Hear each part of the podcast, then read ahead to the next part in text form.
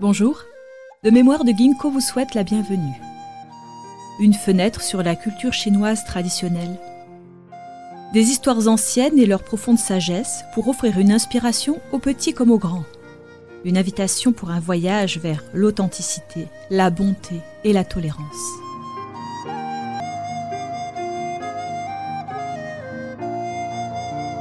Ce que je sais de l'histoire et des mystères de la Terre, la grande et glorieuse civilisation de l'Atlantide, par Dao Ming. À mesure de l'avancée de la rectification de Fa, j'élève sans cesse mon Xing-Xing, c'est-à-dire mon cœur et mon esprit, dans la cultivation de Dafa. En m'assimilant aux principes universels de vérité, bonté, tolérance, ainsi ma sagesse s'approfondit et mes capacités se renforcent. Dafa, la grande loi de Bouddha, m'a révélé à mon niveau de cultivation les vérités de différents niveaux y compris l'histoire et les mystères de la Terre. Je les ai compilés afin de les partager avec vous. Le continent de l'Atlantide avait une civilisation glorieuse. Ce continent a existé pendant dix millions d'années, au cours desquelles d'innombrables civilisations se sont succédées dans l'histoire. Aujourd'hui, je vais discuter de la période la plus glorieuse de l'histoire de l'Atlantide, il y a dix mille ans. L'ère du grand dieu Apollon. Pourquoi cette période a-t-elle été appelée l'ère Apollon? Parce que cette grande dynastie a été fondée à l'époque où le dieu Apollon s'est réincarné sur Terre pour diffuser le Fa, tout comme dans cette période de civilisation, Shakyamuni a diffusé le Fa. Apollon a accompli de grandes réalisations politiques et militaires. Il était courageux et habile au combat, obéissait à la volonté du ciel et a vaincu toutes les tribus hérétiques. Il a unifié la nation et est devenu le premier pape. Parce qu'il était l'un de ceux venus pour disséminer le Dao, toute la population à l'époque croyait dans le dieu Apollon. Quand Apollon fonda la dynastie, il réunit le pouvoir religieux et politique et remplaça le pouvoir politique par la religion. S'ensuivit un règne glorieux qui a continué pendant vingt générations de rois. Le pape de chaque génération suivante était connu comme le fils d'Apollon et de lignée divine. Leur science était complètement différente d'aujourd'hui. Ils consacraient leurs efforts à la recherche de la science du corps humain, en accordant une attention particulière à l'unité du ciel et de l'humanité et en propageant la culture orthodoxe divinement transmise. Je vais maintenant me pencher un peu sur la situation de l'époque d'Apollon. Leur groupe ethnique était l'Anaïe, qui signifie le groupe ethnique de la lignée d'un dieu. La langue utilisée à l'époque était l'ancien sanskrit. Ils avaient l'apparence d'occidentaux blancs, leurs cheveux étaient d'un brun lin ou de couleur doré clair. Les hommes étaient forts et beaux, les femmes jolies et dignes, ressemblant un peu aux Ukrainiens d'aujourd'hui ou aux Russes blancs. Ils portaient principalement des robes blanches ou jaunes. Leur fleur nationale était la fleur de noyer. L'architecture de leur ville ressemblait beaucoup au style ancien de l'architecture occidentale. Ils ont utilisé une pierre de couleur gris cendre pour construire un magnifique palais. Les murs du palais étaient gravés de légendes, d'histoires et de héros du passé lointain. Ces gravures étaient remarquablement exquises et ingénieuses. Chaque bâtiment emblématique de la région était une tour de forme carrée pouvant atteindre 100 mètres de haut. Le bâtiment emblématique de la capitale mesurait 200 mètres de haut et les pratiquants cultivaient au sommet de la tour. Ces tours étaient également utilisées pour observer les mouvements des constellations et organiser de grandes cérémonies religieuses. L'ère Apollon a été le sommet de la civilisation divinement transmise par le peuple blanc. Des émissaires de tous les continents ont été envoyés à Atlantis pour apprendre la technologie de pointe. Les marchands ramenaient dans leur pays les meilleurs travaux, tissus, technologies médicales, médecine, plantes, animaux et ainsi de suite. Il y avait un phénomène intéressant à l'époque où les générations de plantes et d'animaux ramenées de l'Atlantide ne survivaient que pour une génération. Cela était dû au fait que les autres pays n'avaient pas la force divine, bénédiction, le sol spécial et l'environnement que possédait l'Atlantide. L'armée était exceptionnellement forte à l'époque d'Apollon. L'armée était principalement utilisée pour vaincre les armées rebelles et les hérétiques. Lorsque l'armée était au combat avec un camp adverse, elle faisait d'abord appel à un moine âgé doté de pouvoirs de phase exceptionnels qui éliminaient les entités maléfiques qui étaient à l'origine du conflit dans d'autres dimensions, puis paralysaient les pensées de l'ennemi. Par la suite, divers animaux divins étaient invoqués, dont des dragons cracheurs de feu, pour éliminer les corps de l'ennemi dans d'autres dimensions.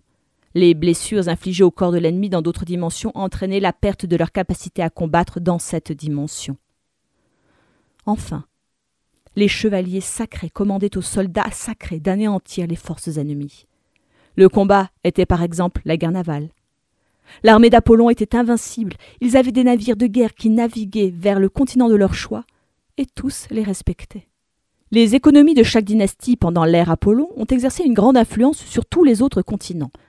Parce que la civilisation atlante était divinement transmise, les industries de la société, la sagesse des gens et la technologie, y compris toutes les espèces de plantes et d'animaux, étaient renforcées par le divin, d'où la grandeur et la beauté de toutes choses.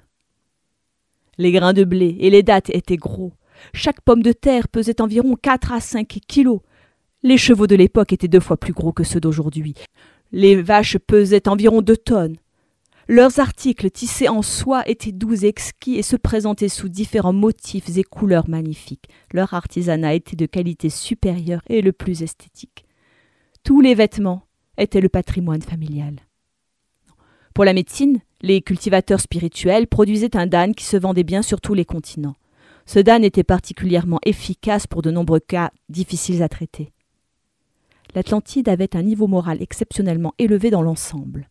Grâce à l'influence de la religion, les relations entre les gens étaient très harmonieuses. Comme la religion était pratiquée par toute la population, tout le monde se traitait comme une seule famille. Les gens partageaient leurs meilleures choses avec les autres et gardaient moins que le meilleur pour eux. Tout le monde était comme ça, les gens étaient très désintéressés.